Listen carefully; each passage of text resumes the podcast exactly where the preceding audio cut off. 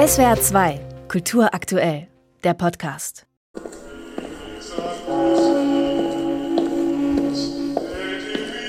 Münzgeflüster. Klostergeschichten aus dem Mittelalter. Mit dem Geläut des Reichenauer Münsters beginnt jede Podcast-Folge. Gespräche mit Wissenschaftlerinnen und Wissenschaftler, jeweils rund 25 Minuten lang. Etwa mit der Forensikerin Christine Lehn zur Frage, was aßen die Mönche der Reichenau im 8. Jahrhundert?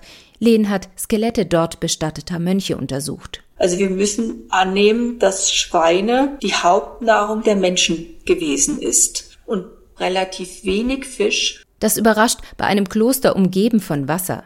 Bis zu acht Stunden lang haben die Mönche dort täglich gesungen und dabei den gregorianischen Choral maßgeblich entwickelt, wie der Musikhistoriker Stefan Morand schildert.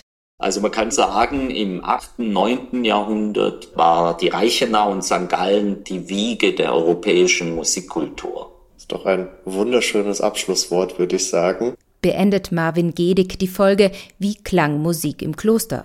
Der Podcaster moderiert die Gespräche und spricht dabei auch über außergewöhnliche Themen des Klosterlebens. Meine Lieblingsfolge ist die mit Albrecht Diem von der Syracuse University in New York und er hat anhand von frühmittelalterlichen Texten herausgearbeitet, dass es im Kloster des 9. Jahrhunderts durchaus die Diskussion um gleichgeschlechtliche Liebe gab. Und das ist ein Thema, was ja super aktuell ist, was man jetzt vielleicht fürs 9. Jahrhundert auch nicht unbedingt erwarten würde. Marvin Gedig ist Teil des Kuratorenteams des Badischen Landesmuseums Karlsruhe, das gerade die große Landesausstellung 1300 Jahre Klosterinsel Reichenau erarbeitet.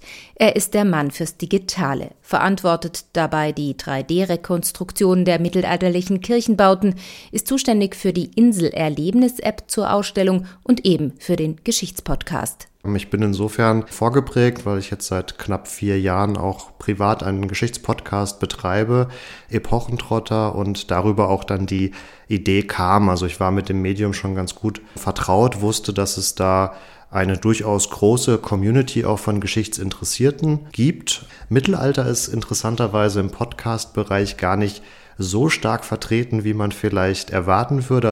Wie baut man ein Kloster? Führten Klöster Kriege? Wie gut sprachen Mönche Latein?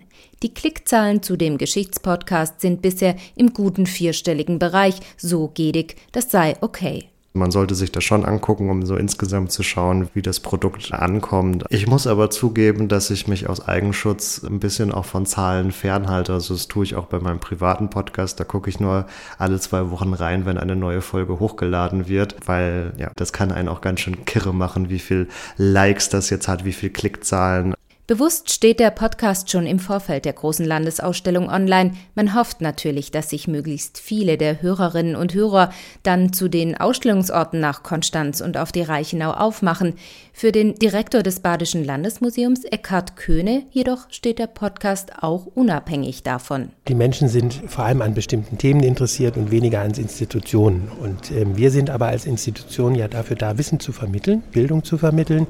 Und uns ist ein Hörer des Podcasts total lieb als Besucher. Das ist ein digitaler Besucher, den wir auch zählen oder den wir auch erreichen möchten. Und wenn dann ein Teil dieser Menschen wirklich so neugierig ist, dass sie in die Ausstellung kommen, sich die Kirchen anschauen, dann sind wir besonders glücklich. SWR 2 Kultur aktuell. Überall, wo es Podcasts gibt.